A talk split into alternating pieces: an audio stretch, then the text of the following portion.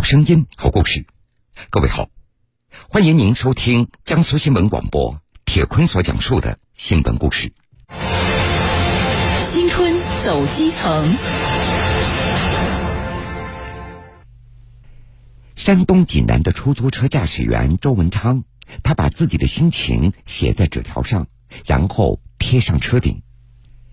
刚开始，乘客们觉得好奇，后来他们也都纷纷写下自己的留言。两年来，大家在这小小的移动空间里交换心情，彼此鼓励。这辆出租车也给大家带来了温暖。下面，我们就一起走进周师傅的这辆浪漫的出租车和小纸条背后的故事。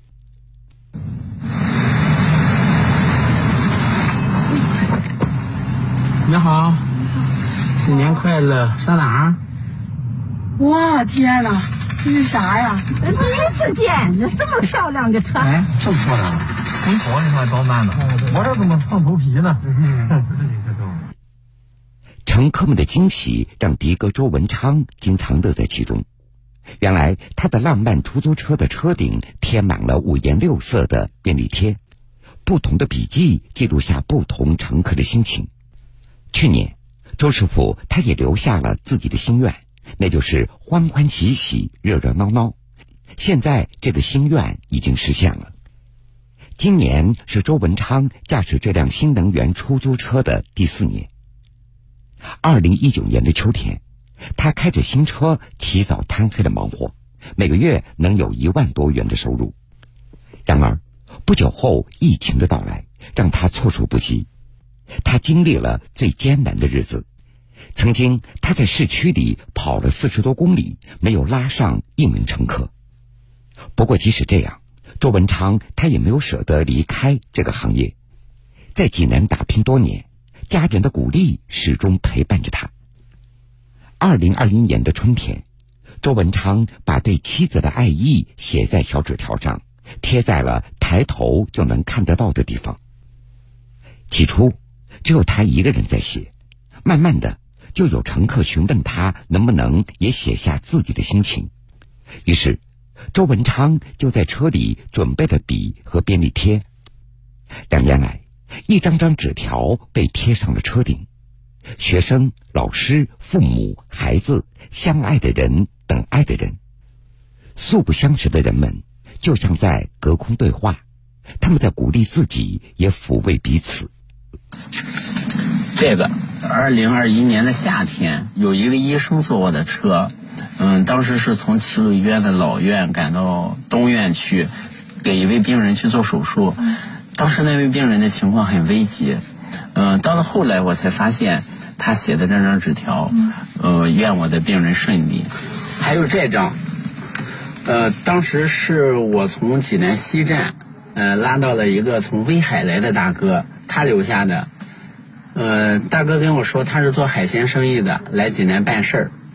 星光不问赶路人，赶路的人们在车里相遇。周师傅跟大龙交换了联系方式，约定再来济南的时候还到车站去接他。根据留下的联系方式，记者找到了大龙。看到已经模糊的纸条。大龙，他也想起了一年前与周文昌在出租车里相遇的情景。大龙，是，多谢，掉色了都。一年前写的，当时人少，业务量也少，就寻思去济南省城，呃，跑跑业务，看能不能揽一个大单。再怎么难，我也得也得努力，就给自己打打气吧。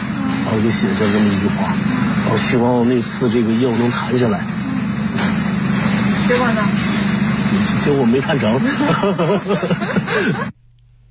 这一年多来，大龙说他争取过每一个机会，就算五件十件的货，他也会认真挑选，打包送过去。从最困难的时候，几个礼拜都盼不到一单生意。终于坚持到了餐饮业的复苏。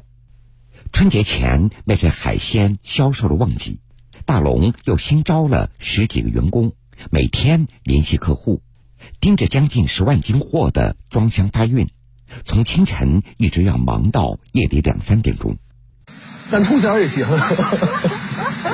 我对我家乡的这个土特产特别有信心，我就觉得这事儿肯定能做好，我就一直坚持做下去，肯定没错。只要努力，只要坚持，肯定能成功，肯定能行。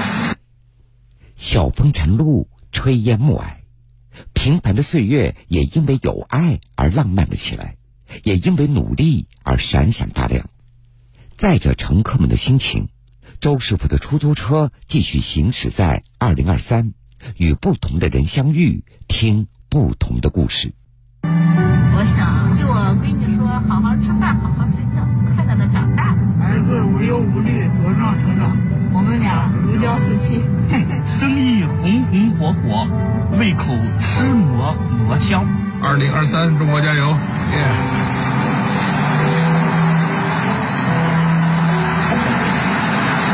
一吹哗啦哗啦响，这些都是梦想的声音。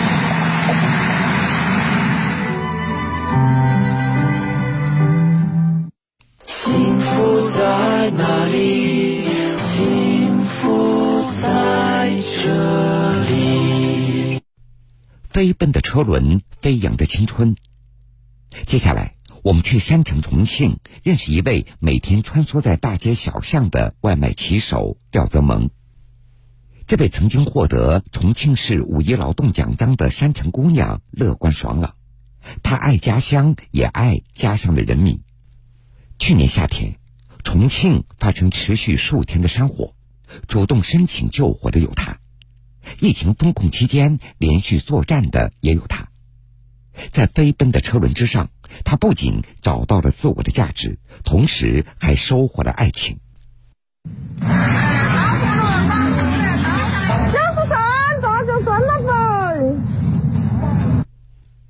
春节来临，廖泽蒙每天接到的订单越来越多，在热闹喧嚣的街头，在游人如织的景区，总能够看到他忙碌的身影。爬坡上坎儿，这是小廖每天的必修课。三年前，小廖从老家重庆合川来到主城区打拼，他发现，这外卖骑手也是只要肯吃苦就能够勤劳致富的一项职业。小廖每送一单外卖，可以赚三五块钱，多则十几块。每天送单四十多次，摩托车跑上六十公里，微信步数将近两万步。作为女生，有时候她也会觉得体力不支，但是这人与人之间的温暖，又会让她满血复活。是我记得有一次下雨嘛，那个路有点滑，就摔了，摔了，然后在那个马路上面。然后那个车我我推不起来，然后我就在那雨中在那里一直推车，然后推推不起来，然后啊感觉特别的无助。有个大哥他就下来，帮我把车给推起来，然后再推到路边，然后又把我扶到路边。尽管辛苦，但是外卖骑手连接着千家万户。小廖觉得，这些寻常温情最温暖人心。这有一个。就是母亲和孩子嘛，我那单还超时了，有点久，我就自己特别不好意思。那个母亲给他孩子还说，他说赶紧谢谢阿姨，说赶紧谢谢阿姨，如果没有他送来菜送来餐，我们今天中午都就没饭吃。然后，然后那个小孩还给我谢谢阿姨，然后我觉得送的不仅仅是餐，还有温暖。被善意对待的小廖，他也不忘记把善意再回馈给更多的人。这不，在外摆摊做生意的高丹，就因为点了一次外卖，他意外的跟小廖成为了朋友。漏油的那个篓子忘带了，我说是帮个忙嘛，然后他就很乐意的帮个忙，然后就刚好就让他骑单车、骑那个摩托车送我回去嘛，觉得他很乐于助人，他就能帮你是一件是他的一件那个很开心的事情。而更为欣喜的是。这份工作也让小廖收获了自己的爱情。就在一家他经常取餐的小餐馆，同样来自重庆合川的老乡小蔡被他的爽朗所吸引了，两个年轻人就这样相爱了。当时觉得这个女孩吃苦挺勤快，然后性格也很开朗，她经常爱笑嘛，爱笑的女孩子都惹人喜欢。是我每次去的时候，他就说：“爷没来，又来了呀！” 就是这样。送外卖我送到十二点一两点，就晚上，然后他就陪我送到一点多。廖泽萌，这位爱笑的姑娘，在困难面前也不退缩。那是在去年夏天，重庆持续数天的山火牵动人心。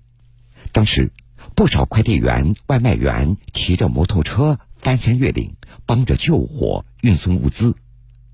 而在山下，骑着摩托车想帮忙的人也越来越多，小廖就在其中。我们重庆人也很耿直，就有那种江湖豪情的感觉，就是哪里需要出力的，我们大家就一窝蜂的上去想去帮忙。当时他们说女生不太安全，又怕你体力跟不上。不甘心的小廖自己骑着摩托车到处打听，但最终还是没能如愿。所幸几天以后，山火被全部的扑灭了。